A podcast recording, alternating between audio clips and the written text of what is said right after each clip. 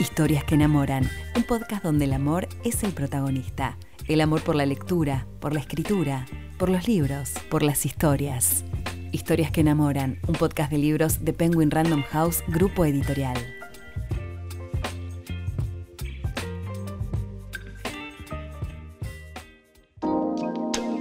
Mi nombre es Lucía, soy lectora, fanática de las historias y los libros y host de este podcast. En cada episodio conversamos con otras y otros apasionados, tanto por la lectura como por la escritura, para conocer más sobre las novelas que tanto nos transformaron.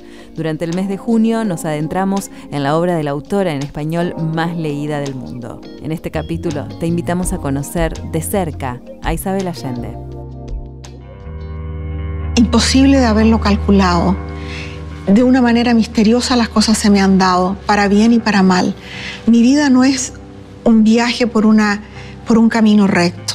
Es un viaje por un laberinto, que me encuentro en callejones sin salida y voy para allá y voy para el otro lado. Y en general esos bruscos cambios no los determino yo.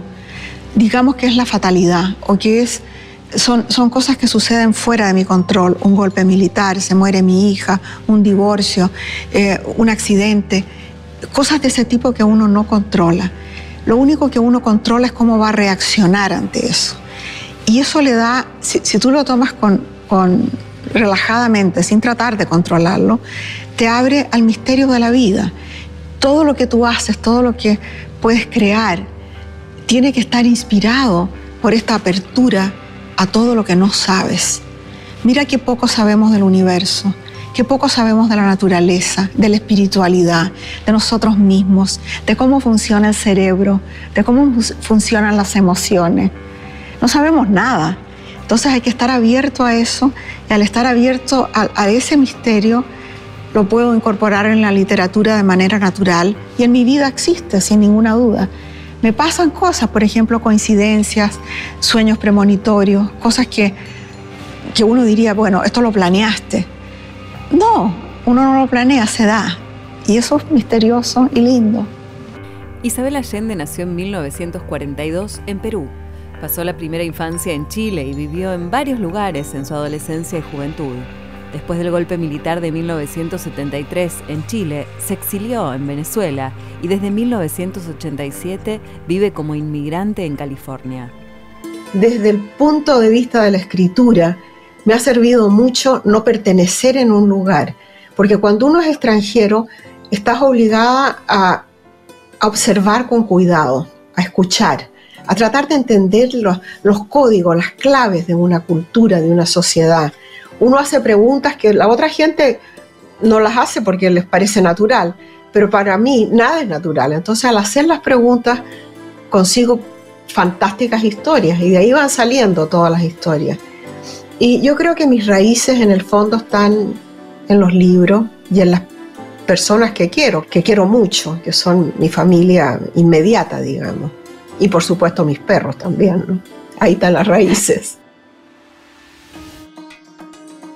Isabel se reconoce feminista desde sus primeros años de vida. Yo era feminista a los cinco años. Todavía no existía la palabra en mi familia. Tal vez existía en el mundo, pero yo nunca la había oído no la vine a oír hasta mucho más tarde. Eh, yo nací en el año 42, en una familia conservadora, católica, patriarcal, en Santiago de Chile, lejos de todo. Y mi madre se casó contra la voluntad de sus padres con el hombre inadecuado, mi padre, que era diplomático, se la llevó al Perú. Mi madre tuvo tres niños en cuatro años y mi padre la abandonó antes que naciera el último. Y mi madre volvió con tres niños en pañales a vivir a la casa de su padre, donde tenía techo y comida y colegio para los niños. Pero no había más para ella, porque estaba como castigada casi. No creo que fuera una intención, sino que era una familia muy sobria, teniendo los medios en la casa, digamos, en la familia. Mi mamá no tenía nada propio. Yo vi a mi madre como, como en desventaja con respecto a todos los hombres de la familia, a los tíos solteros que vivían en la misma casa, a mi abuelo, por supuesto, y yo me vi en desventaja con respecto a mis hermanos, que tenían una libertad que yo no tenía. Ellos jugaban en el patio mientras yo tenía que aprender a tejer. Entonces yo vi esa, esa disparidad y vi también con gran claridad el, el trato que recibían las mujeres que trabajaban en la casa. Que no voy a decir que hubiera esclavitud, pero se parecía.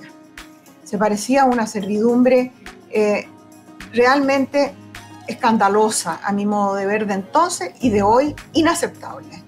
Hasta que fui una adolescente en que ya empecé a leer los libros de feministas norteamericanas y, europeas y ahí supe que lo que yo sentía tenía un nombre y que había un movimiento en el mundo, que yo no era una lunática sola, sino que éramos muchas las que pensábamos esto y existía un lenguaje articulado para comunicarse y para comunicar las ideas.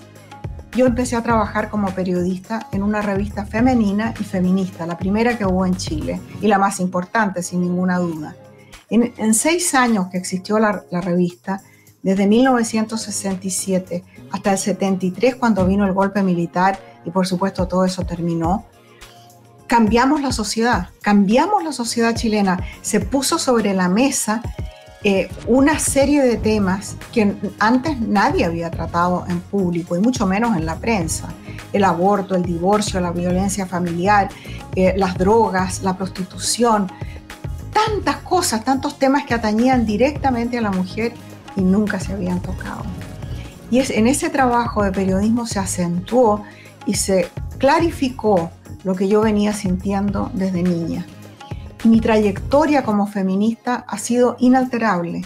Como toda revolución, el feminismo no tiene un manual. La revolución parte por un sentido de injusticia, porque ya no se puede soportar más la injusticia.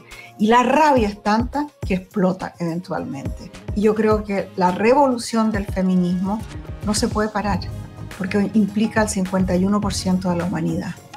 Así que vamos para adelante, con lentitud mucha más de la que de la que yo esperaba. Yo creí que ya para ahora habríamos visto el fin del patriarcado, pero le falta mucho al patriarcado por caer. Al respecto de los momentos difíciles de su vida, Isabel, a sus 80 años, apuesta a conservar y transformar sus memorias. Yo tengo algunos recuerdos muy traumáticos, pero no quisiera perderlos. No quisiera que me dieran una droga que me permitiera olvidar esos momentos. Los, quiero llevar conmigo porque son parte de quien yo soy y del aprendizaje. Y yo puedo transformar eso. En mi caso lo he transformado en historias, en literatura, pero lo he transformado también en una manera de vivir que me da una gran libertad, porque ya no importan muchas cosas. Cuando tú has pasado por dolores muy grandes, vas dejando, tirando por la borda todo lo que sobra todo lo que complica la vida. ¿Para qué te sirve esa complicación? Te das cuenta rápidamente de que vas cargando con bultos innecesarios y los vas tirando. Mira como los refugiados que salen cargados de maletas de sus casas y van tirando por el camino todo y llegan con la ropa puesta al otro lado si es que llegan. Porque por el camino de la desgracia y el camino del dolor, uno se va desprendiendo de todo menos lo esencial y uno se recupera, porque uno tiene la fuerza de ponerse de pie de nuevo. El dolor es parte de la vida, es parte de la naturaleza. Muchas cosas duelen física y emocional y psíquicamente. Bueno, no importa, el dolor está bien. El dolor innecesario es el que hay que evitar, pero hay otros dolores que son inevitables y a veces necesarios. El dolor de parir es necesario, y qué alegría tan grande cuando uno se pone al bebé recién nacido aquí, ¿eh? se le olvida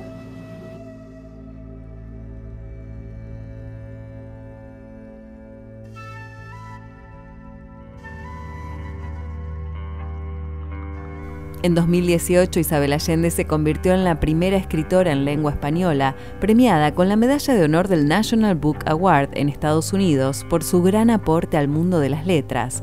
Su obra ha sido traducida a 40 idiomas y ha vendido más de 70 millones de ejemplares. Por fuera de su carrera literaria, es creadora de la Fundación Isabel Allende, que busca empoderar a mujeres y niñas de todo el mundo. Y a través de la fundación llegó a conocer a sobrevivientes, personas que han pasado, sobre todo mujeres, por traumas inimaginables, han perdido todo, han sido violadas, golpeadas, torturadas, han perdido hasta los hijos. Y sin embargo, son capaces de ponerse de pie sobreviven a todo este trauma, viven con ese dolor adentro y siguen viviendo. Y a veces con alegría, con capacidad de generosidad, de compasión. Esos son los héroes. Y esas son las personas que yo quiero en mis libros.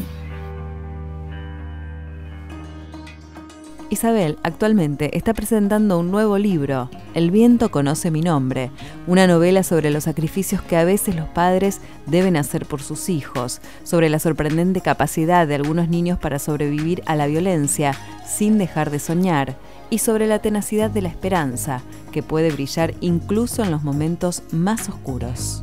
El viento conoce mi nombre es la historia de dos personas. Uno es un niño de seis años que en 1938 tiene que salir de Austria para escapar de los nazis. Sus padres se separan de él, lo ponen en un tren y lo mandan a Inglaterra. Ese niño nunca volverá a ver a su familia. Todos perecen en el holocausto.